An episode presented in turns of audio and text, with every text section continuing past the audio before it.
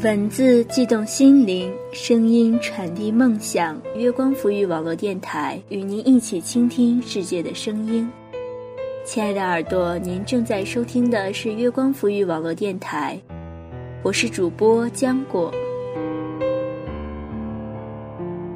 那天和朋友闲谈，他跟我说最近好想谈恋爱。我调侃他想找个什么样的优质青年啊？他说。最好能让我找到一个大爱无私、照顾我这个弱智少女的暖男。其实很多女孩子对另一半的期待都是体贴的，让人安心可以依靠的。但是有时候，单方面的付出总归是不足以维持长久的。亲爱的耳朵们，不要忘记在收听节目的同时关注我们的电台。新浪微博查找“月光抚育网络电台”或关注公众微信“城里月光”，及时收听我们的最新节目和主播独家彩蛋爆料。也可以添加我的新浪微博“浆果印”，分享你的故事。今天给大家带来的这篇文章来自烟波人长安。无论是恋爱中的你，还是与闺蜜哥们儿相处，知道他爱吃什么，是你了解他、走进他重要的一步。而不是每次你都是发问的那一个。今天我们去哪儿吃饭？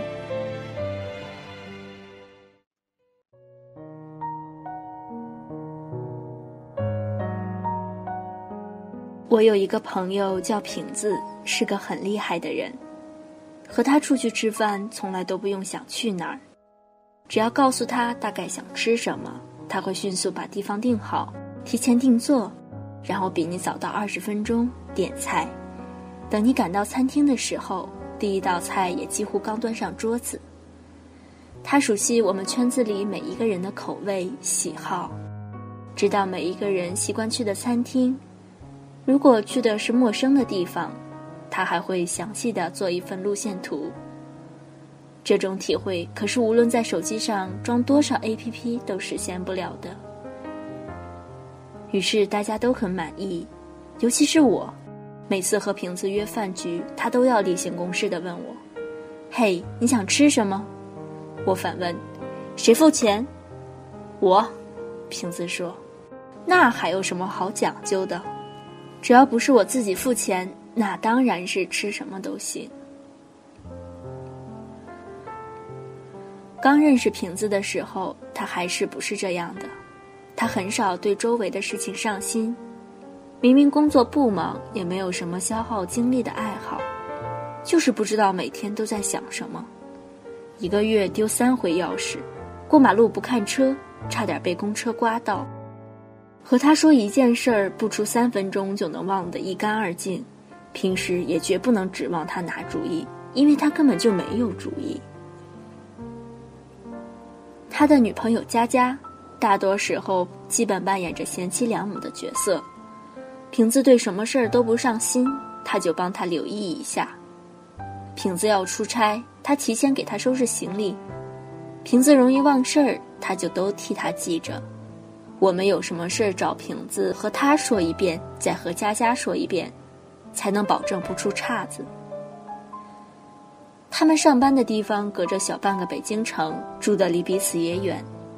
佳佳有时候会跑来找瓶子吃饭，问瓶子吃什么，瓶子一概回答不知道。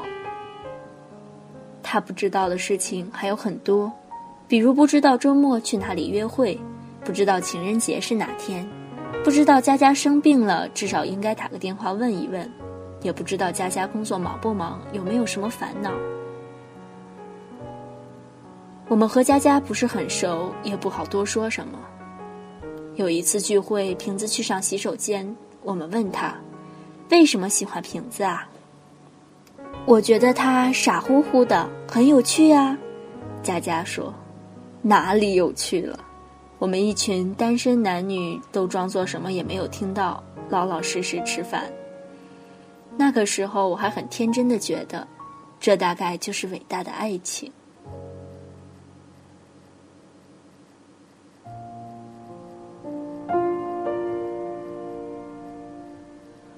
后来我才发现，爱情并不应该是这个样子。谈恋爱大概都有这样一种过程：起初看到另一半的缺点，会觉得很有趣、很可爱；后来就觉得心烦；再后来忍无可忍，恨不能一棍子打死对方。这和爱不爱没有关系，也许就是因为爱，才有了这样的问题。我们都以为佳佳是心宽的那一类人，对瓶子无限包容，但我们都不知道他也有不满。只是把不满都藏在了内心深处，这些不满日积月累，终于在有一天爆发了出来。起因很简单，佳佳上班的时候遇到了一些麻烦，打电话和瓶子抱怨，瓶子嗯嗯嗯的听了半天，一句完整的话都没说。佳佳有些生气，问他在忙什么。我不忙啊，瓶子觉得莫名其妙。佳佳顿了一会儿，直接挂了电话。虽然生气，佳佳还是下班来找瓶子吃饭。我们吃什么？他问瓶子。不知道。瓶子说：“你选吧。”佳佳的火气又窜上来。我不想选，你选。他冷冷的回应。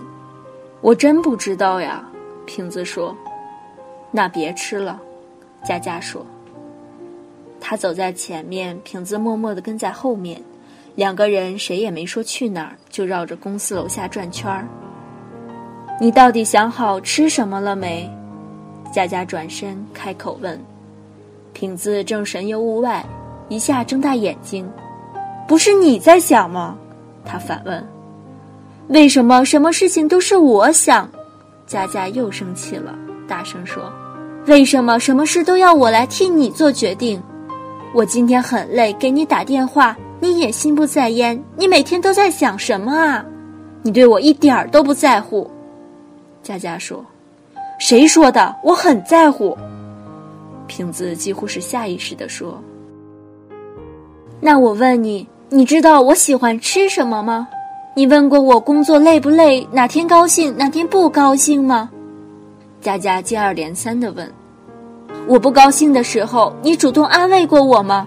我和你说过，我最近可能要调岗，你记得吗？瓶子张了张嘴，说不出话。佳佳瞥他一眼，叹口气。我问你个简单的吧。佳佳说：“附近我最喜欢吃的店，都说哪家？”瓶子一头雾水，搜肠刮肚的想了十分钟，才说出一家餐厅的名字。佳佳反而沉默了。算了，我不该问你这种问题。佳佳说：“瓶子还想据理力争，说那次不是你说想吃，当时是你说要去的。”佳佳发火：“我根本就不喜欢那家。”瓶子只好闭上嘴不说话。他们也没有继续交谈，佳佳看上去很伤心，瓶子也找不到话题来说，两人不欢而散。佳佳没让瓶子送她，自己打车回。瓶子坐地铁回自己家，时候不早，地铁上人不多。瓶子靠着位子打瞌睡，忽然听到旁边座位上一对情侣低声说话。男孩给女孩看了一眼手机，女孩很高兴地喊了一声：“你买了剧场的票？”女孩问。男孩笑得很憨厚。上次你不是说想看这个话剧吗？我查了时间，偷偷买的。反正是周末，我们一起去吧。女孩拿着手机看了好一会儿，不肯松手。瓶子默默地看着这两个人的笑脸，突然感觉心脏停了一拍。回到家，他什么都顾不上，打开电脑开始查资料。那段时间，他一下班就飞快地回家。叫他吃饭也不出来，说在忙，也不知道在忙什么。一个月后，我知道了，用了整整一个月时间，瓶子居然做出了一份方圆两公里内餐厅分析报告，把他住的地方附近所有的餐厅全列在里面，还给出了评价、特色菜，佳佳对不同餐厅的喜欢程度或者可能感兴趣的地方。后来我看过这份报告，薄薄的三张打印纸，信息量巨大，堪称业界良心。从此以后，我对瓶子惊为天人，尤其还看到他在北京一家老北京小吃店旁画了五个星星，标注有佳佳最爱的豆汁儿。嗯，考虑到佳佳并非北京人，这也算是很了不起的爱好了。厉害吧？瓶子等着我的评价。厉害，我猛点头。嘿，这是给佳佳做的。瓶子说。我想过了，是我不好，对他不够关心，所以我做了这个。他看到就能知道，其实我是很在乎他的。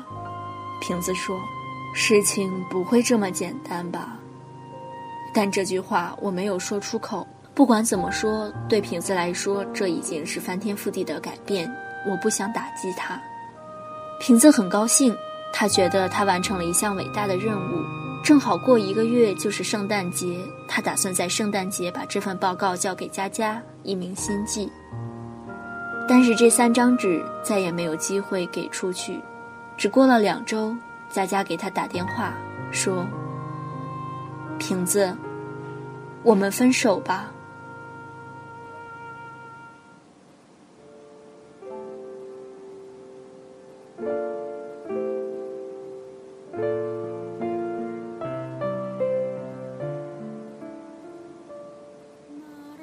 再见到瓶子是半年之后，他叫我出去吃饭，去一个我没去过的地方，说好五点半，我到的时候他已经到了，点了一桌子菜，居然都是我习惯吃的东西。你，我不知道说什么，这些菜你肯定喜欢吃，瓶子说，你改行了，研究人的大脑，我笑嘻嘻的问，我只是想不能再像从前一样了。瓶子回答：“佳佳之前说我什么都不上心，不管不顾。”瓶子说：“所以后来我仔细研究你们每个人的喜好，把每个细节都记在心里。别的我可能做不好，但是点菜找餐厅我可以做到最好。大哥，你这是矫枉过正啊！当然，这句话我也没说，人家请客呢，我还能挑食。”于是我开心的坐下吃饭。你后来和佳佳联系过吗？吃到一半，瓶子忽然问我，我一愣，随即摇头。我没骗他，佳佳和瓶子分手后就没再跟我们中的任何一个人联系，估计也没和瓶子再联系。瓶子脸上掠过一丝失望，又很快消失。那算了，也没什么。他说：“我就是觉得，之前很对不起他。那次做那份餐厅报告，你知道我为什么花了一个月时间吗？不是因为餐厅不好找，而是因为我想不起来家家都喜欢吃什么。”我呆呆的看着他。你不觉得可笑吗？瓶子说：“我说喜欢他，在乎他，但我连他喜欢吃什么都不知道。”他喜欢什么东西，有什么习惯，喜欢通通记不住。那次我突然意识到，其实我在乎的只有我自己。所以他生我的气，和我分手，我不怪他。瓶子又说：“如果不是这样，我可能永远不知道我自己犯了什么错。”我斟酌一下，说：“其实……”瓶子摇摇头，打断我的话：“我知道你想说什么。”他说：“你想说这段感情里面，不只是我一个人的责任。也许他应该多给我一些机会，等一等我，等我自己做出改变。但我不想考虑这些。”他又摇摇头。一段感情走不下去，肯定是有问题，要么其中一个人出了问题，要么两个人都有问题。他又说：“我宁愿是我的问题，在我眼中，他一直都是完美的。”哪怕，哪怕现在我们分开了，瓶子想一想，笑了笑。可能是因为我还喜欢他吧。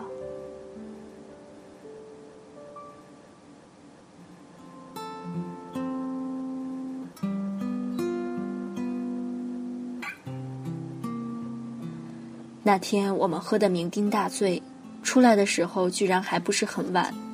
我挣扎着送瓶子上了出租车。我住得近，打算一路走回去。走到一半儿，正好从一对情侣旁边经过，女孩拉着男孩的手，问：“我们一会儿去吃什么呀？我饿了。”男孩一只手在玩手机，头也不抬，说：“你喜欢吃什么就吃什么，别老问我。”我一下愣住，我忽然很想叫住他，对他说：“要珍惜你的感情啊！想说你要记得他爱吃什么。”如果拿不定主意，至少多给他几个选择。想说一个人对另一个人都是一点点失望，最后信任感彻底消失，终于无法挽回。想说世界上那么多那么多爱情，其实都是被细节打败的。但我没来得及说，他们很快就走远了。是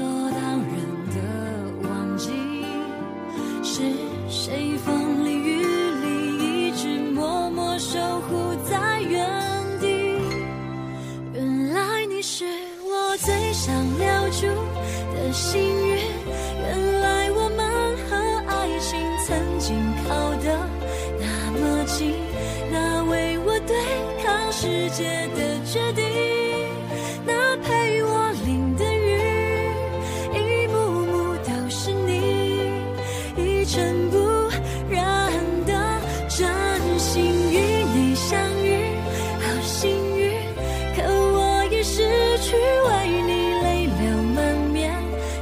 远离，但愿在我看不到的天际，你张开了双翼，遇见你的注定。他会有多幸运？一份感情，无论是在朋友间，还是在情侣间，若你珍视，请好好经营。记住他爱吃什么，一件小小的事。或许就能让你找到属于自己的那份小幸运。如果想听到更多我们精彩的节目，可以登录我们的官方网站三 w 点 i m o o n f m 点 com，新浪微博关注月光抚育网络电台，微信关注城里月光。独家微信彩蛋为你带来不一样的精彩，你也可以关注我的新浪微博浆果印，期待耳朵们与我分享你不一样的平凡琐事。我是浆果，我们下期再见。